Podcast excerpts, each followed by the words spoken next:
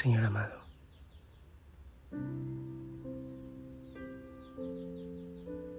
Respiramos profundamente.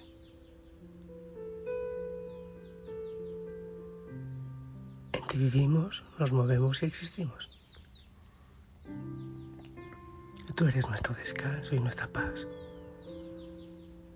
Entras a nuestro corazón, acaricias, tocas, sanas, liberas. Amado Padre, esta oración y todo lo que hagamos en cada momento de nuestra vida, en la familia Osana, todo lo hacemos en el nombre de nuestro Señor Jesucristo, tu Hijo amado. Decimos que sí, Señor, a tu plan de vida, a nuestro proyecto. Te decimos que sí.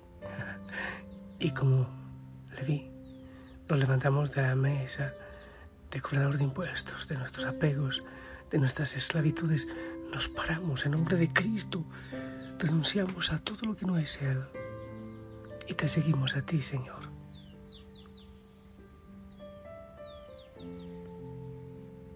Oh Señor, danos hambre y sed de ti, en el silencio, en la contemplación, en toda la creación.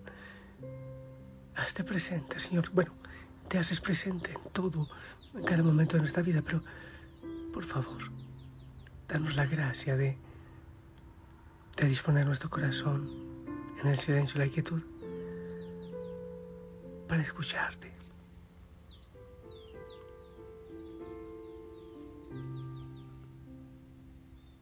Santo Espíritu de Dios, ven. Señor Espíritu Santo, ven a nuestra vida.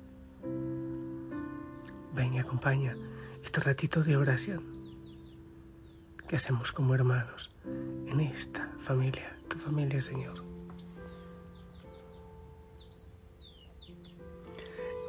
¿Sabes? He descubierto algo que te cuento que yo no sabía. Bueno, de la palabra del Señor no conoce muy poco para todo lo que hay que conocer. Es realmente un, océano y nunca nadie logrará conocerlo y comprenderlo totalmente, porque siempre es nueva. Yo no sabía o no había caído en cuenta que del evangelista Mateo no se dice que pronuncie ninguna palabra. En la Biblia, en los evangelios, no hay nada. Se sabe del llamado que le hizo el Señor y de la pronta respuesta y respondió con una acción, tomando determinaciones. Así se nota que era una persona de radicalidad. Pero lo extraño, aún siendo evangelista, no, no dice que haya dicho nada. Hubo un, un silencio. Se dice que, que predicó, bueno, creo que ¿dónde es? en Etiopía, me parece que dicen Seguramente murió mártir y, se sabe de su presencia entre los, eh, los apóstoles, pero, pero silencio. Cuando invitó a Jesús a la cena, después de su llamamiento, después de su llamado, que Jesús fue con los discípulos y, y recibió la crítica de los fariseos. Su maestro come con pecadores. Y no dice el Evangelio que haya salido Leví a defenderse, no. Que insultó a los fariseos, no. Que les haya dicho, es mi casa, váyanse de aquí que yo estoy con el maestro, no. Y en los distintos momentos del caminar con el Señor, fue un contemplativo, fue un silencioso, porque siguió a Jesús. Seguramente muchas cosas no entendía, como la Virgen María. Muchas cosas no entendía y todo lo guardaba en el corazón porque lo entendería después. El silencio es una actitud de humildad. Cuando no se entiende algo y no se pretende, eh, no se pretende entenderlo todo, es guardar silencio para que el Señor hable en su tiempo al corazón. Qué asombroso este hombre de acción y de silencio. En la oración Bueno, pues aquí en el Salón Virgen del Rosario de Monte Tabor eh, se hace oración, se expone el Santísimo. Y viene nuestra gente, mucha gente tan, tan sencilla, tan humilde, y están ahí. A veces yo digo, les hará falta una reflexión, algo, pero el Señor se encarga de hacerlo. Cuando dejamos que hablen el silencio. Quizás nos ocupamos de decir muchas cosas. El Señor lo dice en su Evangelio. No crean que por mucha palabrería son más escuchados. Eso dice el Señor. Y creemos que orar es decir demasiadas cosas. Cuando uno acompaña a un enfermo, no hace mucho con decir demasiadas cosas. Lo más importante es la compañía. Cuando alguien está en un duelo porque ha perdido un ser humano, un ser querido, no se trata de decir muchas cosas porque no, hay, hay palabras que sobran. Yo creo que deben surgir las palabras cuando el silencio es más elocuente. Perdón, cuando las palabras son más elocuentes que el silencio. Es ahí cuando deben salir las palabras. Pero hay veces que el silencio es demasiado elocuente. Hay veces que el silencio manifiesta el asombro de la acción del Señor en nuestra vida. Tanto que nos quedamos con la boca abierta y no hay nada que decir. No hay que decir nada, sencillamente nos quedamos asombrados, profundos.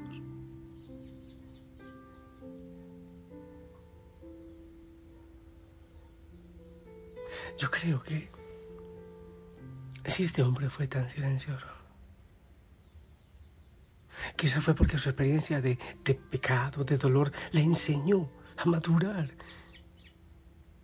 y a decir tantas cosas en el silencio. Deberíamos mermar tantas palabras. Cuando hablamos menos, nos equivocamos menos. Dios puede querer que nuestra oración sea simplificada, no con tanta grandela, con tanta cosa quiere que guardemos silencio de esa misma manera. Podemos orar con las palabras o también con los pensamientos, o podemos orar en silencio, dejar que Él actúe, que Él obre, estar ahí, decir su nombre, o quizás no decir nada, respirar y, dejar que Él nos abrace. Eso depende de la misma capacidad que el Señor vaya logrando en nosotros. Muchos piensan que si oramos en silencio, sin decir nada, estamos perdiendo el tiempo porque nada pasa, nada ocurre, mentira. La permanencia silenciosa, por ejemplo, ante el Santísimo, ante una imagen del Señor crucificado, de la Virgen María, es una oración avanzada. Me encanta lo de Charles de Foucault. Orar significa mirar a Jesús amándolo. Y cuando hay que expresar el amor, las palabras sobran.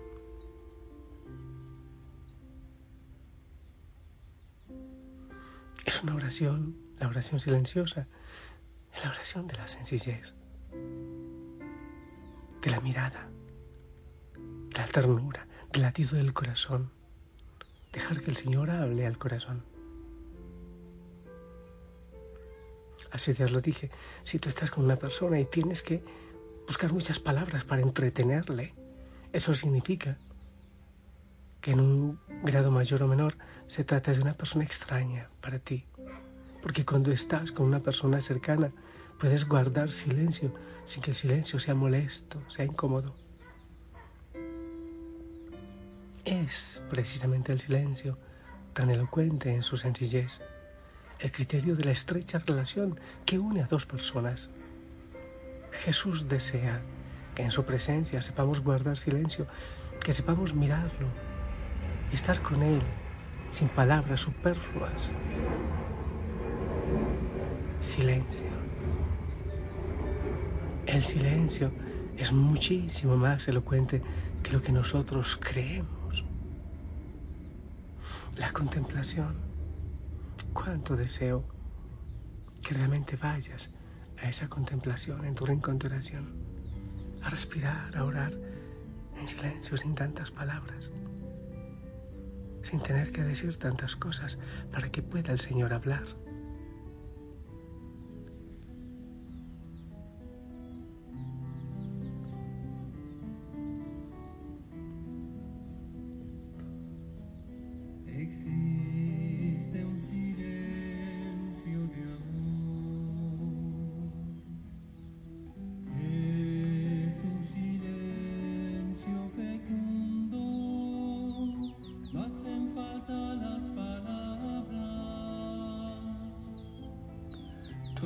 Se dice en silencio.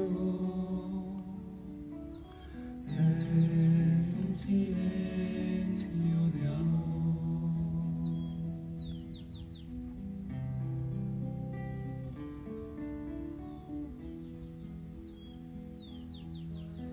A veces no se escucha nada.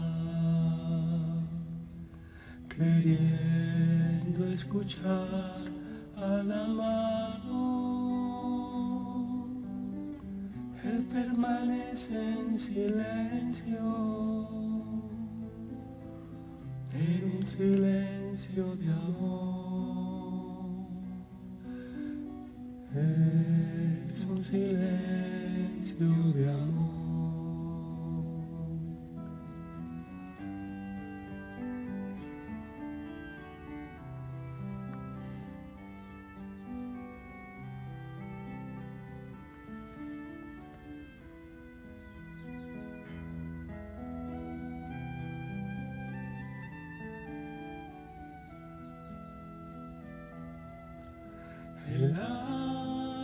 Se siente perdida, añora la voz que he amado, como en los días de fiesta, y teme no estar a su lado.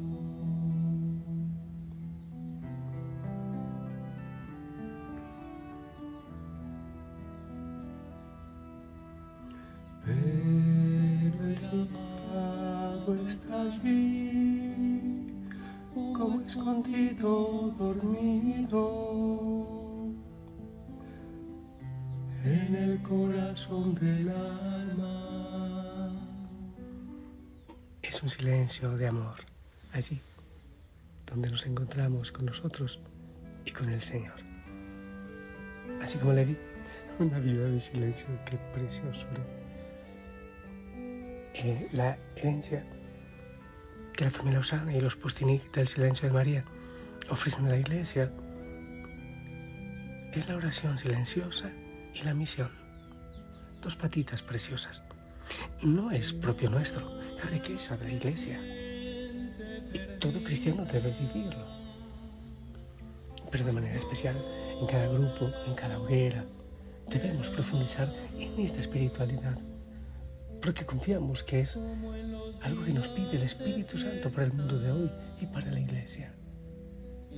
Hermosas todas las espiritualidades, hermoso la renovación carismática, Legión de María, Gaso de Amor Mariano en Maús, eh, Juan 23, eh, cada movimiento es precioso.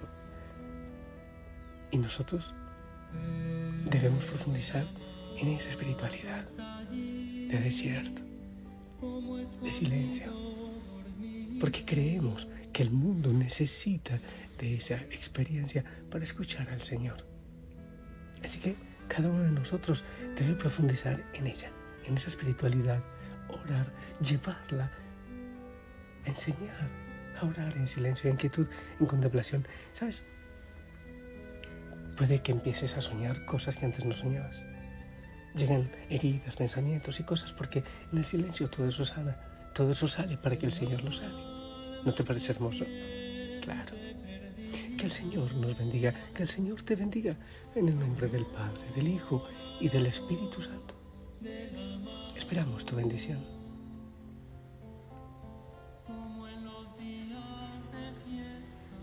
Amén, gracias. Ahora descansa, ora, a silencio, contempla, di el nombre del Señor, respira profundo y déjate abrazar. Yo te envío mi abrazo. Todo mi cariño para ti y para los tuyos. Hasta mañana. Que la Madre María te abrace también. Chao.